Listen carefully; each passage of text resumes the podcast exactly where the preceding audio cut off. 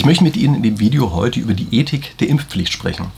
Und das ist insofern auch gerade ein sehr aktuelles Thema, weil der Ethikrat jetzt gerade in den letzten Tagen ganz aktuell gesagt hat, dass er eine Ausweitung der Impfpflicht befürwortet. Ja, also was immer das jetzt im Detail heißen soll, aber er befürwortet das, dass die Impfpflicht ausgeweitet wird.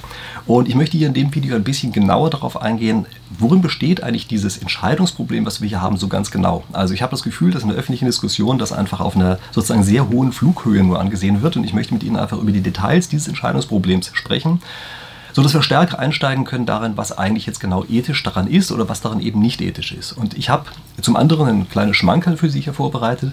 Ich habe nämlich eine kleine Umfrage gestartet, an der inzwischen auch ein paar tausend Teilnehmer teilgenommen haben, alles Zuschauer von meinem Kanal. Und dort habe ich einfach nach verschiedenen Szenarien gefragt und gefragt, wie beurteilen Sie das eigentlich? Ob Sie das, ist das eine ethische Verhaltensweise oder ist das keine ethische Verhaltensweise? Und die Ergebnisse zeige ich Ihnen hier auch entsprechend. Da das Ganze hier ein Spieltheorie-Kanal ist und Sie sich vielleicht gerade wundern, wo sind Sie hier eigentlich gerade gelandet? Also Spieltheorie heißt immer, wir reduzieren echte komplexe Entscheidungssituationen immer auf ihre Kernelemente. Das ist immer das, was wir dann ein Spiel nennen. Ja, das ist immer die Idee, äh, dass ein Spiel sozusagen eine vereinfachte Form der echten Welt ist. Und ich finde, dass man auf die Art und Weise relativ gut einsteigen kann in die wirklichen Details einer Entscheidungssituation und auf die Art und Weise eben sozusagen wirklich merkt, was, ja, was die echten Details daran sind und nicht einfach nur sozusagen so ein Wischiwaschi hat, in dem ganz viele Dinge miteinander verbunden sind und man am Ende gar nicht so ganz genau weiß, worauf man einfach einzelne Dinge zurückführen kann oder eben nicht. Also für den Fall, dass Sie das Gefühl haben, das ist eine interessante Sache, können Sie uns gerne auch meinen Kanal abonnieren, sofern Sie denn nicht sowieso schon seit Ewigkeiten hier mit dabei sind, denn dann bekommen Sie einfach auf die Art und Weise jede Woche eine Idee und Anregung aus der Spieltheorie. Gucken wir uns jetzt einmal ganz kurz an, was ist eigentlich das, was Impf Pflichtbefürworter uns immer sagen. Die sagen, wir richten uns ja eigentlich nur nach der Wissenschaft. Also das ist ein Satz, den ich ganz oft gehört und gelesen habe in der letzten Zeit von den reinen Befürwortern der Impfpflicht. Und ich muss Ihnen ehrlich sagen, dass mir dabei es ein bisschen kalt den Rücken runterläuft.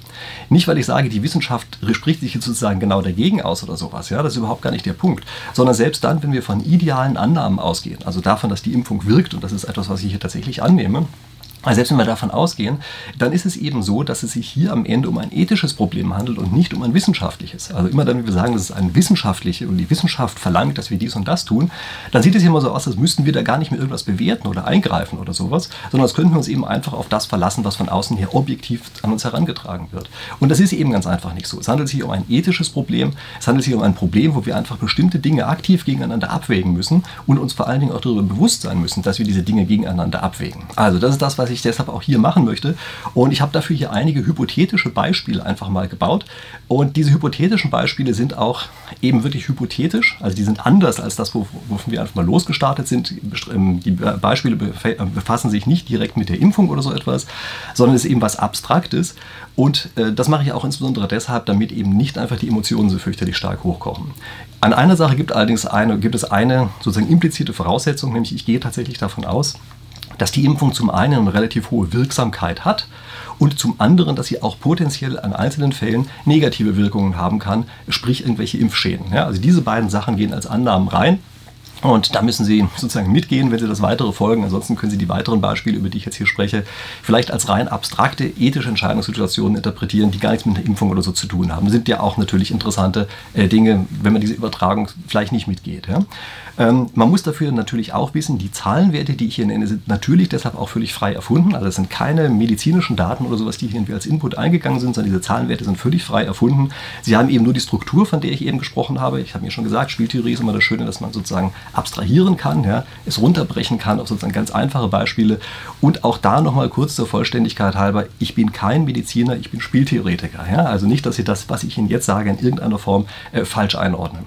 Die Beispiele, über die ich hier spreche, sind allesamt und sonders welche, die sich an dem sogenannten Weichenstellerproblem ausrichten. Also vom Grundsatz her ist es das Weichenstellerproblem, was ich Ihnen hier schildere. Im Englischen wird es manchmal Trolley-Problem genannt, ja, also Straßenbahnproblem. Äh, das kennen Sie natürlich vom Prinzip her alle. Äh, das ist also die Situation. Äh, es gibt eine Eisenbahnlinie und das sind fünf Gleisarbeiter auf dieser Eisenbahnlinie, die arbeiten gerade. Es kommt ein Zug angedonnert und die bemerken diesen Zug nicht und der Zug hat auch ein offenbares Signal überfahren, also er fährt einfach auf diese fünf Leute zu. Sie stehen an einer Weiche und können diese Weiche noch umstellen. Die Leute wegschicken oder Zug anhalten können sie nicht mehr, sie können nur noch die Weiche umstellen und damit wird der Zug auf ein anderes Gleis gelenkt und auf diesem anderen Gleis steht dummerweise auch eine Person, aber halt nur eine. Ja? Und das heißt, das ist das Problem, was Sie hier zu lösen haben bei diesem Trolley-Problem. Sie werden gleich sehen, die Probleme, über die ich hier spreche, sind grundsätzlich ganz ähnliche Probleme. Ich äh, stelle sie allerdings ein bisschen anders dar, habe mir sozusagen eigene Beispiele ausgedacht, eigene Varianten, die ich einfach deshalb gemacht habe, weil man damit noch bestimmte Zwischenstufen abbilden kann, die man bei dem ursprünglichen Weichenstellerproblem so nicht mit abbilden kann. Ja? Und außerdem glaube ich sozusagen näher an dem dran, was uns hier gerade interessiert. Vielleicht ist es ganz interessant, eine Information, die mir einer meiner äh, Zuschauer äh, zwischendurch einmal zugeschickt hat, äh, der hat mich nämlich darauf hingewiesen, dass es da natürlich schon jede Menge Ergebnisse gibt, aber insbesondere hat er mich auf eine Studie aufmerksam gemacht, in der rausgekommen ist, also wurde in ganz vielen internationalen Vergleich, ganz vielen Ländern wurde untersucht, wie entscheiden dort eigentlich die Leute, sagen die, das ist ethisch oder das ist unethisch, diese Weiche umzustellen. Und das ist so, dass wohl in Deutschland 82 Prozent der Befragten sagen, ja genau, es ist also ethisch richtig, diese Weiche umzustellen, aktiv den einen umfahren zu lassen von dem Zug, um die fünf anderen zu retten. Diese Zustimmung ist nicht überall gleich. Also es gibt andere Länder, zum Beispiel China oder sowas oder Korea, da sind diese Werte deutlich niedriger. Ja? Also weiß ich, in Korea sind es dann noch 70 Prozent, in China sind es noch ein bisschen weniger Prozent. Es sind allerdings eigentlich überall über 50 Prozent, die da erstmal abstrakt zustimmen zu dieser ganzen Geschichte, aber ganz offenbar unterscheiden sich ganz einfach eben diese Zahlenwerte doch schon mal relativ stark äh, über die Welt hinweg. Und jetzt gucken wir uns einmal kurz an, was ist eigentlich das Beispiel, was ich hier genannt habe? Was ist dieses Szenario? Und, oder es sind also verschiedene Szenarien eigentlich. Ja? Es sind insgesamt sechs verschiedene mit ein paar Untergruppen. Ja? Ähm, aber alle bauen eigentlich auf demselben sozusagen Grundgedanken auf, nämlich sie sind Majestix, ja, Häuptling eines kleinen Dorfes, das sie wahrscheinlich kennen, am Waldrand. Und es gehen ganz viele Leute aus diesem Dorf immer in den Wald rein und dummerweise kommen oft welche nicht mehr lebendig zurück, weil sie dort im Wald von Räubern überfallen und erschlagen werden oder von Tieren aufgefressen werden. Und jetzt ist, also ist ein bisschen die Frage, was macht dieser Majestix jetzt eigentlich? Ja? Und er kommt also auf die Idee, wir könnten ein Trainingslager einrichten und mit diesem Trainingslager sind die Leute viel besser gewappnet.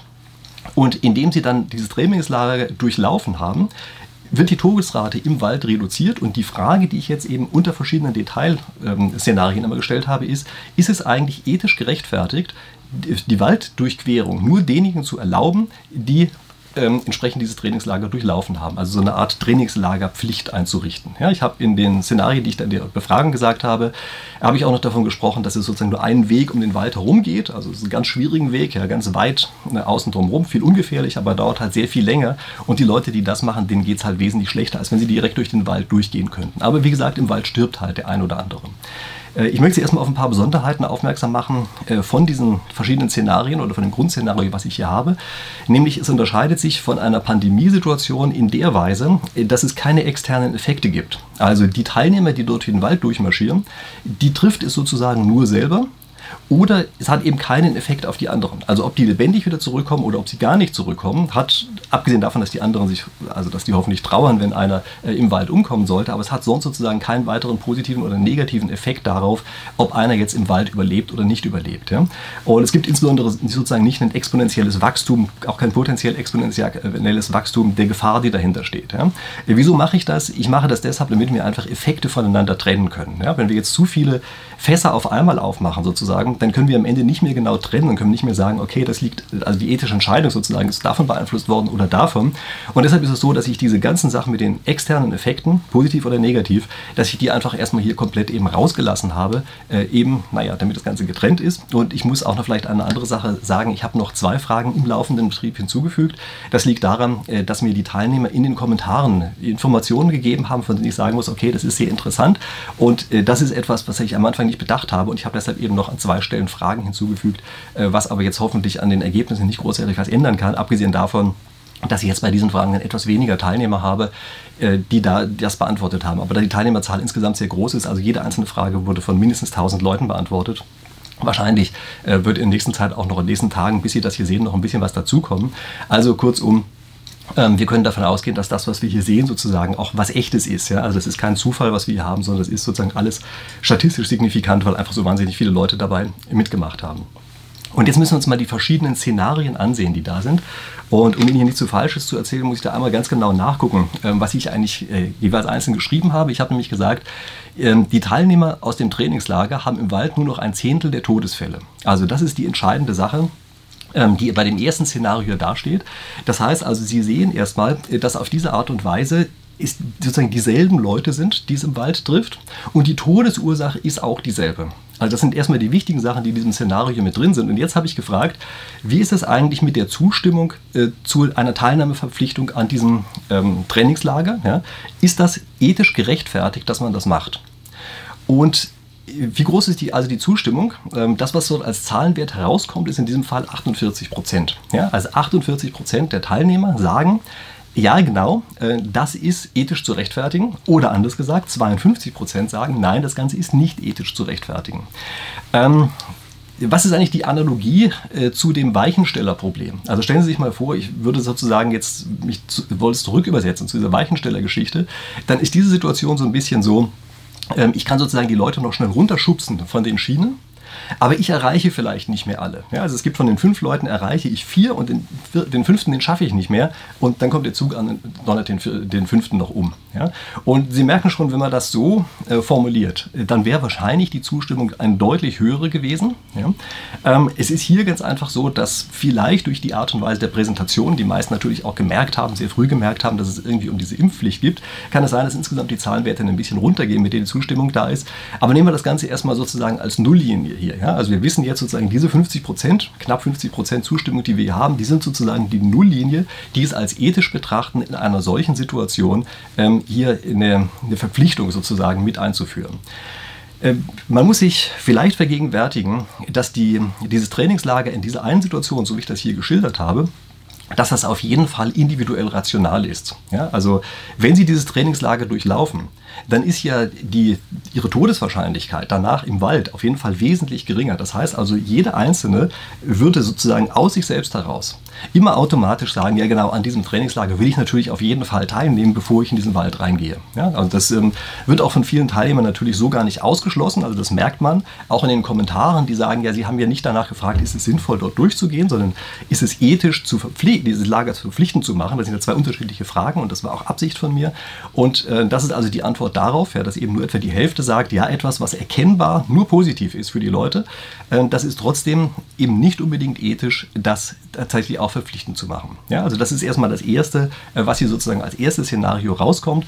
Und das ist ähm, vielleicht doch erstmal sozusagen die, wie gesagt, für mich die Basislinie, die wir hier haben. Ja? Jetzt gucken wir uns das an. Ähm, was ist jetzt die Besonderheit bei meinem zweiten Szenario? Und da ist die Besonderheit, dass alles ist wie eben. Aber 10%, also diese 10% Todesfälle gegenüber dem Ausgangszustand, die entstehen jetzt nicht mehr im Wald, sondern die entstehen in dem Trainingslager. Ja, also in dem Trainingslager selber ähm, passieren jetzt die Unfälle oder Todesfälle und diejenigen, die in den Wald reingehen, sind so gut geschützt, dass denen überhaupt gar nichts mehr passiert. Ja, also Sie merken, was wir hier gerade gemacht haben, ist, wir haben die Todesursache ausgetauscht. Ja, also gleich viel, also es werden, ähm, kommen nur 10% von denen um, die vorher umgekommen wären. Also wir haben eine deutliche Verbesserung, aber die Todesursache ist eine andere. Ja? Das ist äh, so ein ganz kleines bisschen so, äh, wie wenn ich die Leute von der Bahn runterschubsen würde. Ja? Und jetzt erwische ich zwar den fünften auch noch, aber den erwische ich so unglücklich, äh, dass von, Bahn, äh, von der Bahnlinie natürlich runterschubse. Ja? Ich erwische den so ungünstig, dass der mit dem Kopf irgendwo aufschlägt und jetzt, obwohl ich ihn runtergeschubst habe oder weil ich ihn runtergeschubst habe, stirbt. Aber ich habe immerhin auf die Art und Weise trotzdem noch vier andere davor bewahrt, dass sie von dem Zug umgefahren werden. Ja? Ähm, wie was haben wir jetzt eigentlich für eine Zustimmungsquote dazu? Ja? Also eben hatten wir ungefähr 50 Prozent, wir haben jetzt noch etwa 35 Prozent. Ja? Also 35 Prozent der Leute sagen jetzt noch, okay, prima, ähm, da, auch wenn wir das sozusagen geändert haben, ja? ähm, die, die Todesursache, dann darf man trotzdem das Ganze verpflichtend machen. Ja? Und ähm, das, also das Argument scheint ja das gleiche zu sein. Ja, es scheint, also, äh, scheint sozusagen die Situation die gleiche zu sein, dass wir Dominanz nach wie vor haben. Sterben ja tatsächlich nur 10% der Leute. Aber äh, stellen Sie sich einfach mal vor, äh, wir gehen jetzt ganz einfach zu den Angehörigen. Ja? Also wir gehen zu jemandem hin, den es also diesen Trainingslager erwischt hat und sagen diesen Angehörigen, tut uns leid, Ihr Mann ist gerade im Trainingslager bei uns gestorben, aber machen Sie sich keine Sorgen, der wäre im Wald ja sowieso gestorben. Ja, erinnern Sie sich noch, so ein Bürgermeister hat hier irgendeinen Spruch auch zum Thema Covid tatsächlich einmal angebracht. Ja. Ähm, und das ist ihm nicht besonders gut bekommen, wenn man so will. Ja. Ähm, denn also da gab es einen äh, riesengroßen öffentlichen Shitstorm zu der ganzen Geschichte. Ja. Und äh, Sie merken also, das ist ein Argument, was auch in der echten Welt insgesamt ähm, ziemlich schlecht ankommt. Ja. Ähm, gucken wir uns mal kurz ein Beispiel an, was auch sehr häufig genannt wird im Augenblick. Das ist das der Gurtpflicht. Ja, also bei der Gurtpflicht ist es ja auch so, dass im Augenblick immer diskutiert wird, das ist ja sowas ähnliches wie dieser Impfschutz oder sowas. Ja. Das ist eine ähnliche Situation wie das, was wir hier hatten. Also irgendwo zwischen meiner Stufe 1 und Stufe 2. Ja. Ähm, ein Gurt hat einen relativ guten Eigenschutz. Also ich glaube, darüber sind wir inzwischen einig, dass das Ganze so ist. Ja. Es ist auch so, dass die Verletzungen nur dann stattfinden, wenn ein Unfall stattfindet. Allerdings ist es so, dass es seltene Fälle gibt, in denen es ohne Gurt besser gewesen wäre. Also ich habe zum Beispiel mal einen getroffen, der hat mir erzählt, bei einem Unfall, er war nicht angeschnallt, ist er, weil er nicht angeschnallt war, durchs vordere Fenster irgendwie rausgeflogen und äh, infolgedessen trägt er also nie einen Gurt, weil er sagt, ja, mein Nicht-Gurt tragen, das ist das, was mich gerettet hat. Okay, gut, also keine Ahnung, wie häufig sowas vorkommt. Im Detail kann sowas vorkommen und ich denke, diese Gurtpflicht ist irgendwo ungefähr auf dieser Stufe ähm, angesagt. Ja? Jetzt gucken wir uns mal die nächste Stufe an. Ähm, da ist es so, dass wir das Gleiche haben wie eben. Also es trifft einige im Trainingslager, im Wald sozusagen sind wir dann richtig geschützt, aber es trifft einige im Trainingslager. Und die Besonderheit ist jetzt, ist es zufällig, wen es trifft. Also es kann passieren, dass es im Trainingslager einen anderen trifft, als es ihn normalerweise im Wald getroffen hätte. Ja, also es bleibt, wie es vorher ist, ja, nur 10% sterben. Aber diejenigen, die im Trainingslager sterben, müssen nicht dieselben sein, die auch im Wald gestorben wären.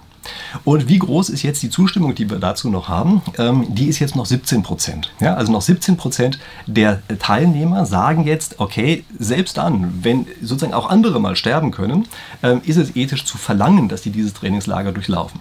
Übrigens, wenn Sie jetzt fragen, was ist eigentlich die Äquivalenz sozusagen zu dem klassischen Weichenstellerproblem, das gibt es dort nicht. Ja, also das ist einer der Gründe, weshalb ich das auch geändert habe, aber dieses, dieses eine Szenario gibt es beim Weichenstellerproblem nicht. Da gibt es nur das, was bei mir jetzt als nächstes Szenario kommt, mein Szenario Folge 4 sozusagen. Also ist alles, wie wir es bisher hatten. Ja. Äh, es gibt auch nur Todesfälle im Trainingslager. Ja. Und jetzt ist aber die Besonderheit, dass es nur noch Leute trifft, die es im Wald nicht getroffen hätte. Ja, also, vor, also ganz am Anfang war es so, es trifft nur diejenigen, die es auch im Wald getroffen hätte. Dann war es zufällig. Jetzt trifft es auf einmal im Trainingslager immer andere Leute. Ja, also nicht mehr die, die es normalerweise im Wald getroffen hätte. Wie groß ist jetzt die Zustimmung?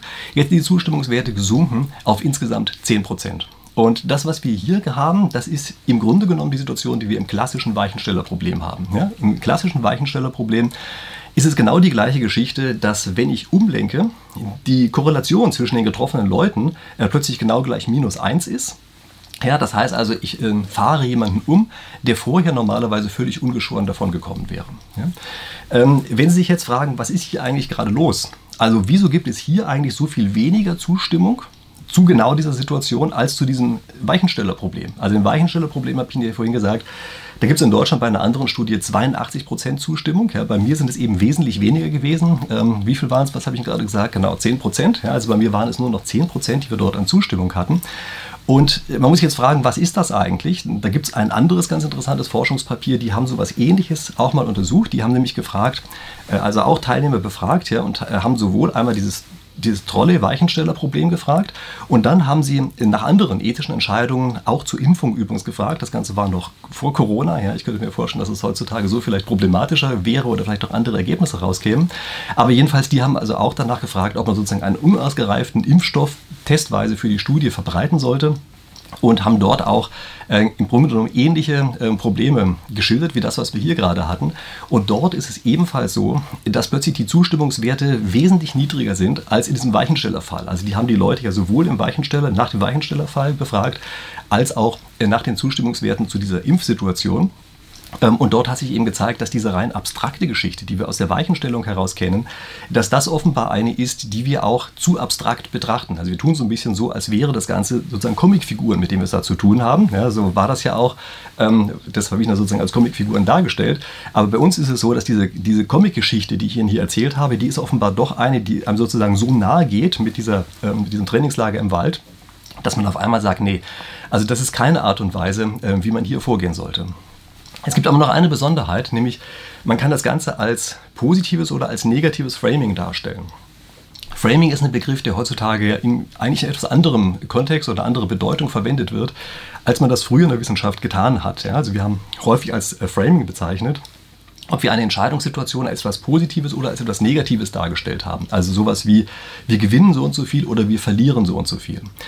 Und das, was ich bisher dargestellt habe, äh, das ist so, dass wir Also, dass ich immer gesagt habe, wir sind, äh, also sozusagen, wir sterben Leute. Ich habe gesagt, weiß ich, 100% sterben und danach sterben nur noch 10% und so weiter. Also, Sie merken, das hat ein bestimmtes Framing. Und man kann jetzt sozusagen die Nulllinie verschieben. Ja, man kann jetzt einfach sagen, wir gehen nicht von diesem Sterben aus, sondern wir gucken uns mal an, wie viele wurden dann eigentlich gerettet. Ja? Und deshalb habe ich in dem anderen Szenario, das ich dann auch noch gefragt habe, habe ich also gesagt, ähm, wir haben jetzt also einen Vorschlag von dem Druiden in dem Ort, ja, und der hat gesagt, ich brauche euch einen Zaubertrank. Und dieser Zaubertrank rettet 90 Prozent der Leute, die durch den Wald gehen. Ja. Also Sie merken dieses Framing, ja, das in dem ursprünglichen Begriff, ja, das sagt jetzt, dass die Leute gerettet werden. Ja. Und der erste Fall, der hier relevant ist, das ist der, also nachdem ich gefragt habe, ähm, da ist es so, dass ähm, äh, also er rettet einfach nur, das ist im Grunde genommen genau die gleiche Situation, die wir hatten bei dem Trainingslager, ohne irgendwelche eigenen Todesfälle. Ja? Also das heißt, wir haben hier die Situation, äh, dass wir, das, also vorher das Trainingslager sozusagen geschützt, jetzt schützt es der Zaubertrank, ist genau die gleiche Situation wie das, was wir am Anfang hatten. Nur wie gesagt, ist es jetzt dargestellt, als wird gerettet und nicht sterben. Ja? Und wie viel kommt da jetzt raus? Da äh, steigt jetzt auf einmal die Zustimmung auf 56 Prozent. Ja? Also 56 Prozent sagen jetzt auf einmal, äh, okay, ja, das halten wir für ethisch richtig.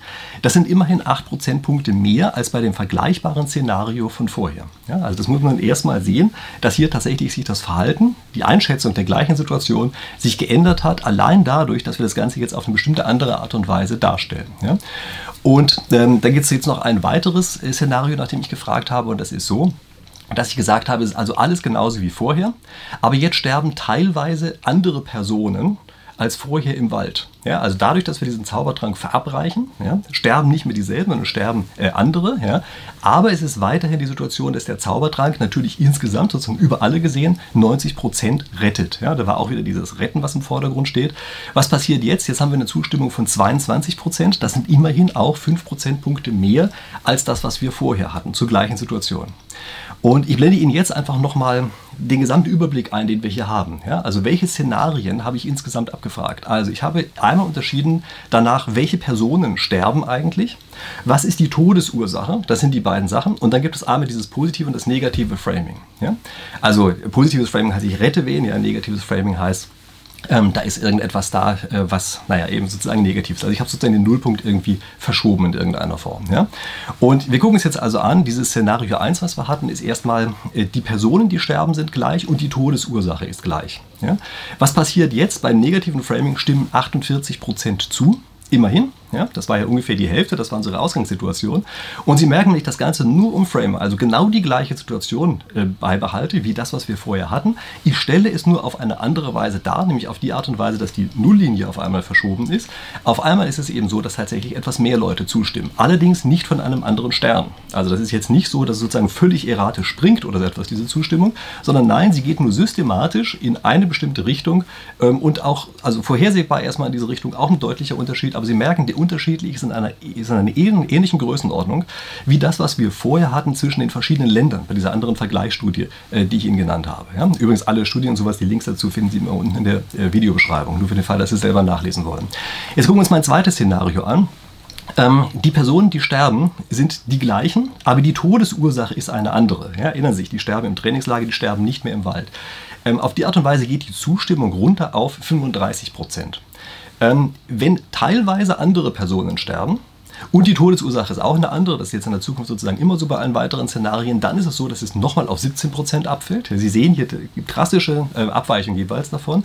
Beim positiven Framing wiederum passiert genau das, was man auch erwarten konnte, nämlich die Zustimmung geht entsprechend etwas hoch. Ja? Ähnlicher Wert wie das, was wir vorher haben, aber es springt nicht vollkommen erratisch. Und wir haben jetzt nochmal den anderen Fall, dass es nur andere trifft. Ja, dieser sozusagen der klassische Weichenstellerfall ja, und die Todesursache ist ebenfalls eine andere. Und Sie merken sofort, was passiert. Äh, hier geht eben die Zustimmung drastisch runter auf nur noch 10 Prozent. Ähm, ich möchte noch ein paar andere Situationen sagen, die auch in der Diskussion immer aufgetaucht sind. Also das ist äh, auch wichtig, dass man so ein bisschen vergleicht, ja, sozusagen herumspiegelt, welche anderen Fälle hätten wir denn eigentlich noch haben können. Und so ist es beispielsweise so, dass relativ oft in der öffentlichen Diskussion gesagt wird, ja, ein Impfzwang, das ist ja so ein bisschen was wie so, ähm, dass man irgendwem anders einfach irgendwas aufdrängt, aufnötigt, was er sonst eigentlich so überhaupt gar nicht gemacht hätte. Ja? Und äh, ich habe einmal gesagt, das ist vielleicht so was ähnliches wie ein Räuber verlangt von jemandem Geld. Er sagt, gibst du mir nicht freiwillig, also muss ich dich mit vorgehaltener Waffe dazu zwingen, dass du mir das Geld gibst. Und das ist sozusagen so eine ähnliche Situation äh, wie diese Geschichte mit dem Impfzwang. So wurde häufig öffentlich gesagt. Das stimmt für meine Begriffe nicht ganz. Wenn wir uns mal ganz genau angucken, dann ist es eigentlich etwas andere Situation. Denn individuell, rational bleibt es ja mit dieser Impfgeschichte. Ja, also wie gesagt, das ist die Voraussetzung, die wir hier machen müssen. Also es bleibt individuell rational. Und was heißt es eigentlich, wenn ich jemanden dazu zwinge, das zu machen, was für ihn selber gut ist?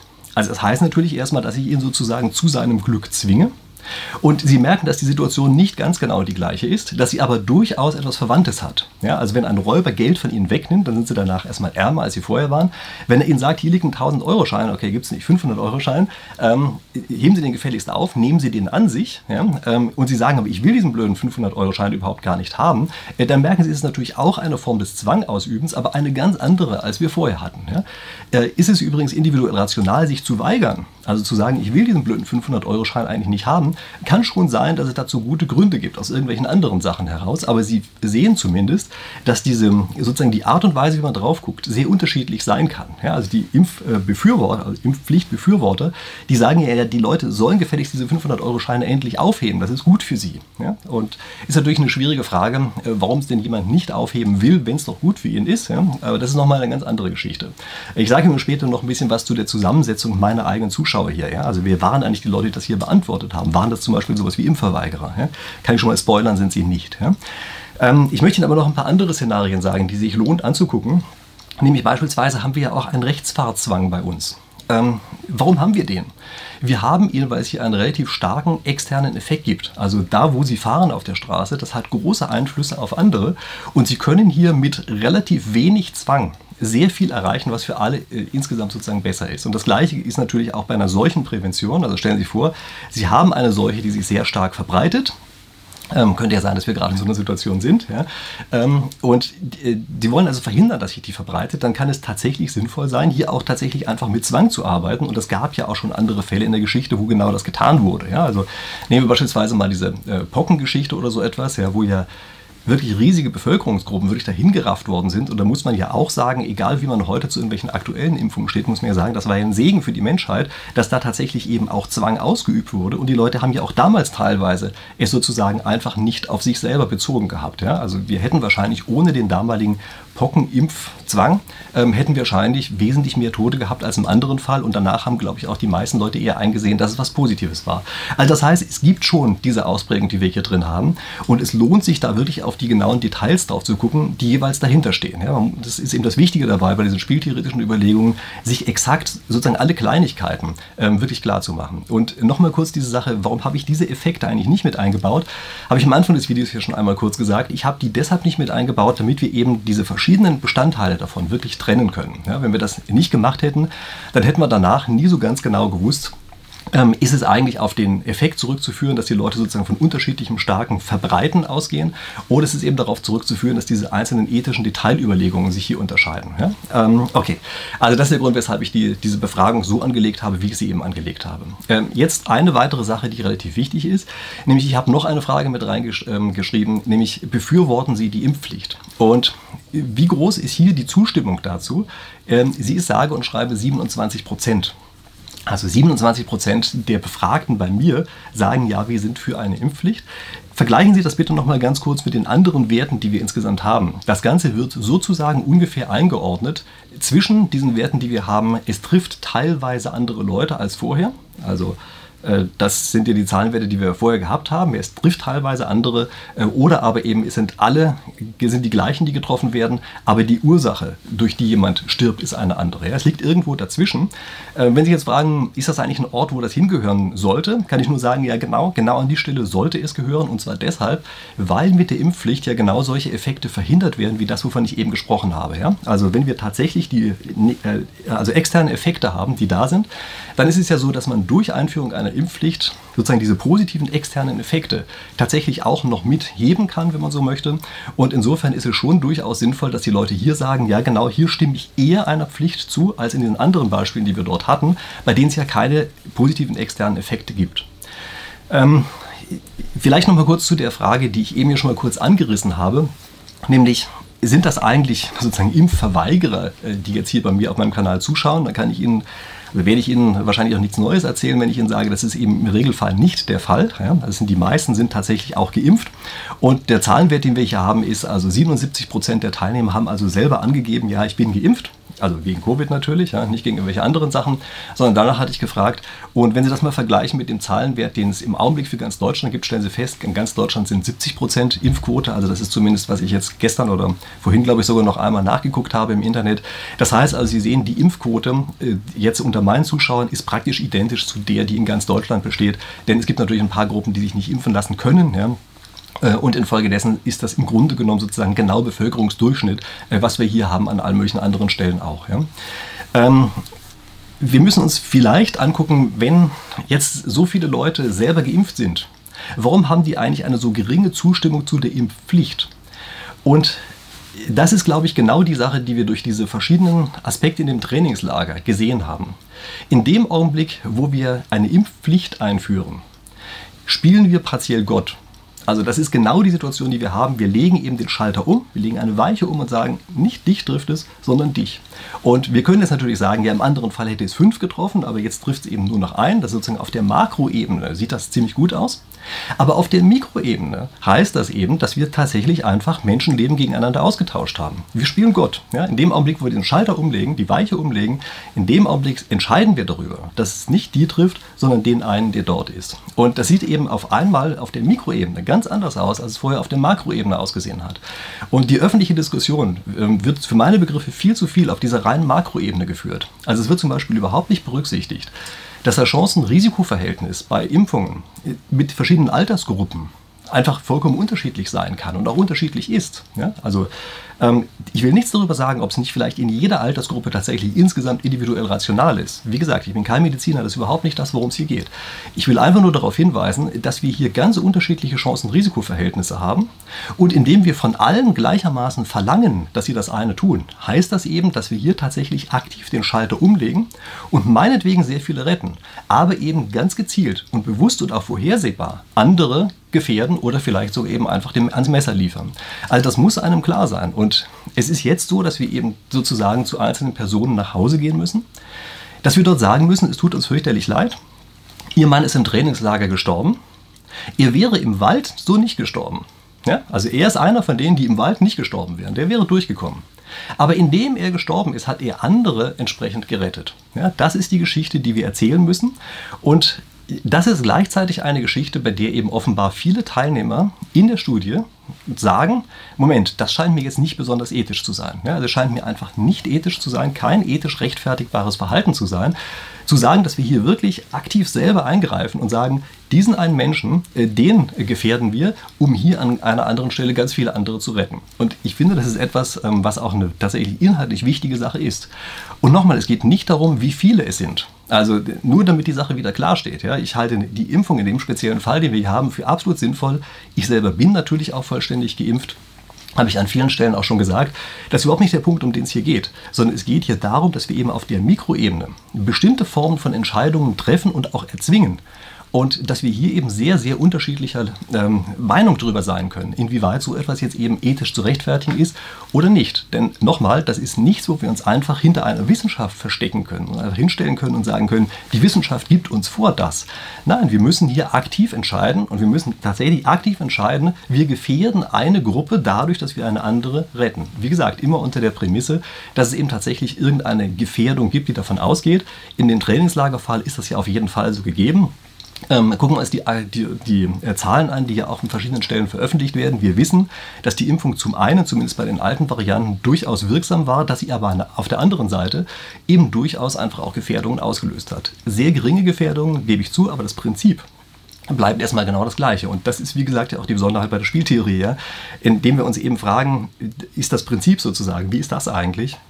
Und wir dann ähm, graduell entscheiden müssen, an welcher Stelle würden wir denn beispielsweise umschalten. Ja, also würden wir sagen, wo sind es denn so wenig Leute, äh, die gefährdet werden, dass wir sagen, okay, prima, das nehmen wir jetzt in Kauf. Wir, wir spielen Gott, weil es eben so wenig sind, die an dieser Stelle gefährdet werden. Aber das muss eine bewusste Entscheidung sein. Das darf keine sein, die wir verdecken, dadurch, dass wir nur auf der Makroebene drüber diskutieren und eben nicht uns im Detail drüber unterhalten. Soweit, ähm, so gut mit der ganzen Sache. Der Fragebogen selber ist übrigens noch offen. Also wenn Sie ihn mal sehen wollen, äh, welcher Fragebogen hier eingegangen ist, ich habe Ihnen auch den Link unten in die Videobeschreibung mit reingeschrieben, äh, können Sie einfach aufrufen, wenn Sie das jetzt eben nicht schon bei der ersten Runde sozusagen mitgemacht haben. Ähm, wäre nur nett, wenn Sie bei der einen Frage, die ich ans Ende noch hinzusetzen, äh, hinzufügen werde, äh, ob Sie das nach oder vor diesem Video hier äh, entsprechend beantwortet haben. Wenn Sie dann da anklicken könnten, ja, ich habe das nach dem Video gemacht, ich habe also erst das Video gesehen, äh, dann habe ich an dieser Befragung teilgenommen, ja, denn dann kann ich das auch nochmal entsprechend mit auswerten und weiß sozusagen, wer bereits durch die Dinge, die ich erzählt habe, schon kontaminiert war äh, durch die ganzen Geda Gedanken, die ich hier jetzt eben geäußert habe. Ähm, ansonsten, ich freue mich natürlich über alle Formen von Anmerkungen. Schreiben Sie mir die gerne unten in die Videobeschreibung rein. Äh, zu dem Zeitpunkt, zu dem Sie das hier sehen, ist die Wahrscheinlichkeit groß, dass gerade ein paar Feiertage sind. Sie können also gerne einfach den äh, Videolink selber nehmen. Also wenn Sie unter der Videobeschreibung auch draufklicken, äh, drücken auf Teilen, ja, drücken Sie einfach mal drauf auf Teilen, äh, können Sie dann per WhatsApp oder weiß ich, per Mail oder sowas vielleicht auch ein paar Freunde und Bekannte schicken, die Sie auch damit beglücken wollen, dass die über die Feiertage hinweg äh, vielleicht einfach sich mal noch diese äh, Sache hier ansehen. Ist ein bisschen längeres Video geworden, aber vielleicht ist es doch so spannend, dass man dann eben ein bisschen der Feiertage verbringen kann. Und wenn es keine Feiertage sind, dann natürlich auch an anderen Tagen. Ansonsten, ähm, Sie wissen, es ist immer schön, wenn Sie mir auch auf Instagram folgen oder möglicherweise hier abonnieren, sofern Sie das denn nicht schon getan haben. Äh, das nächste Video kommt natürlich wie immer wieder in einer Woche. Und es ist äh, gerade der Neujahrstag. Weil es ein Neujahrstag ist, werde ich da wahrscheinlich irgendwas machen, wie so ein bisschen so ein Jahresausblick, ja, so die wichtigen Dinge, äh, die mir entsprechend dafür einfallen. Okay, also, damit Sie es nicht verpassen, vergessen Sie nicht zu abonnieren. Ansonsten, ich freue mich darauf, dass wir uns dann nächste Woche hier wiedersehen, was ja auch gleichzeitig das nächste Jahr ist. Und ähm, in dem Sinne, ich wünsche Ihnen einen guten Rutsch, freue mich darauf, Sie dann wieder zu sehen. Bis dahin.